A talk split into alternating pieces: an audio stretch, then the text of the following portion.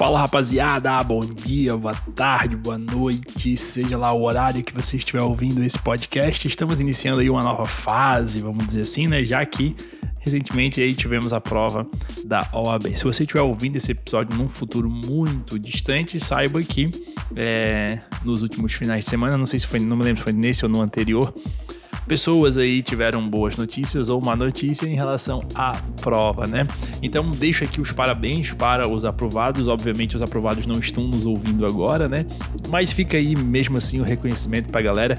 A gente recebeu mensagens no, na DM lá no, no Instagram muito legais, galera agradecendo mesmo aí pela pela aprovação, né? A gente recebeu é, e-mails também, rapaziada, é, também mandou e-mails lá agradecendo, doações de agradecimento, isso foi muito legal, ajuda bastante aí o podcast e essas doações lá no Pix que vocês fazem pra gente, é, deixa aí o projeto em pé e bem, bem mais estável aí pra gente conseguir gravar, né?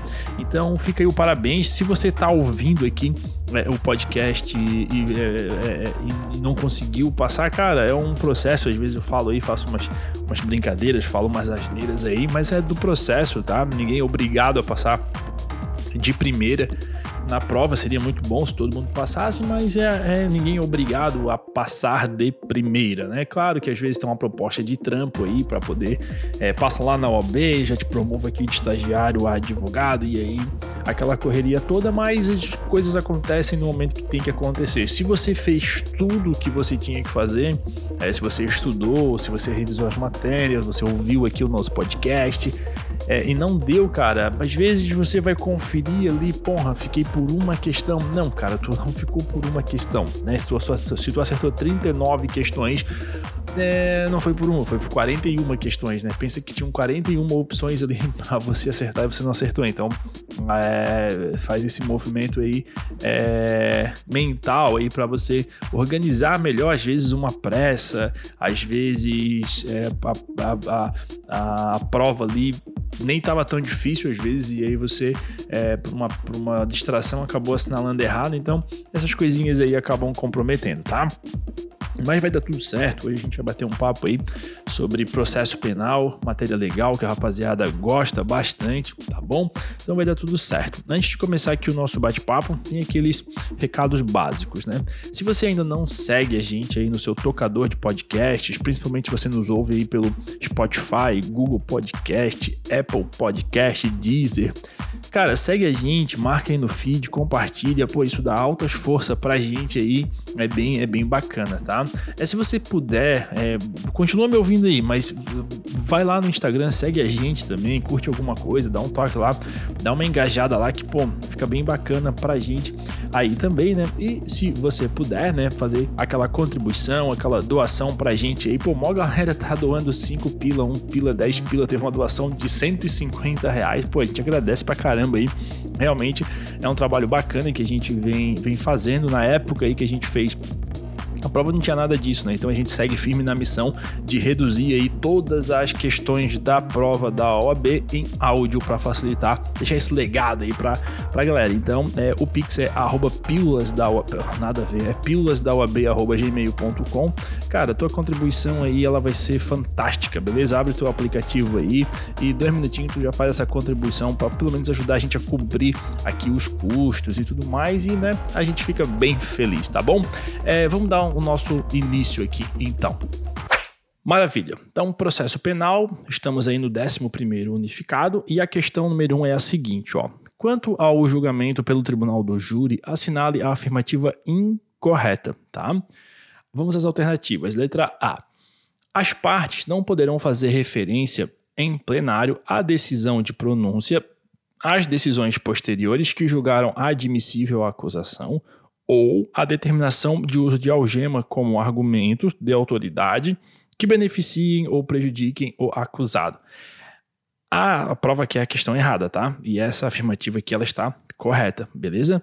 Então não é a que a gente vai assinalar. Por quê? Durante os debates, as partes elas não podem, é, sob pena de nulidade, fazer referências à decisão de pronúncia, às decisões posteriores que julgaram aí admissível a acusação ou a determinação do uso de algema é, como argumento de autoridade para que beneficiem ou prejudiquem o acusado, tá? Anota aí, artigo 478 do Código de Processo Penal, inciso número 1, tá? Letra B. Durante o julgamento, não será permitida a leitura de documento ou exibição de objeto que não tiver sido juntado aos autos com a antecedência mínima de três dias úteis, dando-se ciência a outra parte. Essa afirmativa também está correta é, durante o julgamento, né, é o que está é tá ali na afirmativa. Durante o julgamento, não, não é permitida a leitura de documento ou a exibição de objeto que não tivesse sido juntado aos autos com antecedência mínima de três dias, dando-se ciência a outra parte. Anota aí, artigo 479 do Código de Processo Penal. A letra C fala assim: ó, durante os debates em plenário, os jurados poderão solicitar ao orador, por intermédio do juiz-presidente do tribunal do júri, que esclareça algum fato por ele alegado em sua tese, tá? Pessoal, também está correto, eu vou dar direto aqui o artigo, tá? É o 480 do Código de Processo Penal. Aí vem a letra D, que é a incorreta e é o que a gente quer para o gabarito, beleza? A D fala assim, ó: se a verificação de qualquer fato reconhecida como essencial para o julgamento da causa não puder ser realizada imediatamente, o juiz-presidente determinará que o conselho de sentença se recolha à sala secreta, ordenando a realização das diligências entendidas necessárias. Pessoal, isso aqui está errado, tá bom? Veja, é o contrário. Se a verificação de qualquer fato reconhecida como essencial para o julgamento da causa não puder ser realizada imediatamente, o juiz-presidente dissolverá o conselho, ordenando a realização das diligências entendidas necessárias. Boa? Artigo 481 do Código de Processo Penal. A questão número 2 fala o seguinte: olha só. Frida foi condenada pela prática de determinado crime. Como nenhuma das partes interpôs recurso de sentença condenatória, Tal decisão transitou em julgado, definitivamente, dentro de pouco tempo. Pablo, esposo de Frida, so sempre soube da inocência de sua consorte, mas somente após a condenação definitiva é que conseguiu reunir as provas necessárias para inocentá-la. Ocorre que Frida não deseja vivenciar novamente a angústia de estar perante o judiciário, preferindo encarar a sua condenação injusta como um meio de tornar-se uma pessoa melhor. Nesse sentido, tomando-se por base o caso apresentado e a medida cabível à espécie, assinale a afirmativa correta. Vamos às alternativas. Letra A. Pablo pode ingressar com revisão criminal em favor de Frida, ainda que sem a concordância dela. Que tá errado, tá, pessoal? Uh, o Pablo ele não tem legitimidade para isso, tá? A, a, revisão ela poderá ser pedida pelo próprio réu ou por procurador legalmente habilitado, ou aí sim, no caso de morte do réu, pelo cônjuge, ascendente, descendente ou irmão, tá? Artigo 623. A Frida tá vivinha ali, tá com remorso, não quer, então não rola. Letra B. Caso Frida tivesse sido absolvida com base em falta de provas, seria possível ingressar com a revisão criminal para pedir mudança de fundamento da absolvição. Tá errado, tá, pessoal? Porque só cabe a revisão em caso de sentença condenatória. Letra C da decisão que julga a revisão criminal são cabíveis, por exemplo, embargos de declaração, mas não cabe a apelação. Aqui está correta, tá?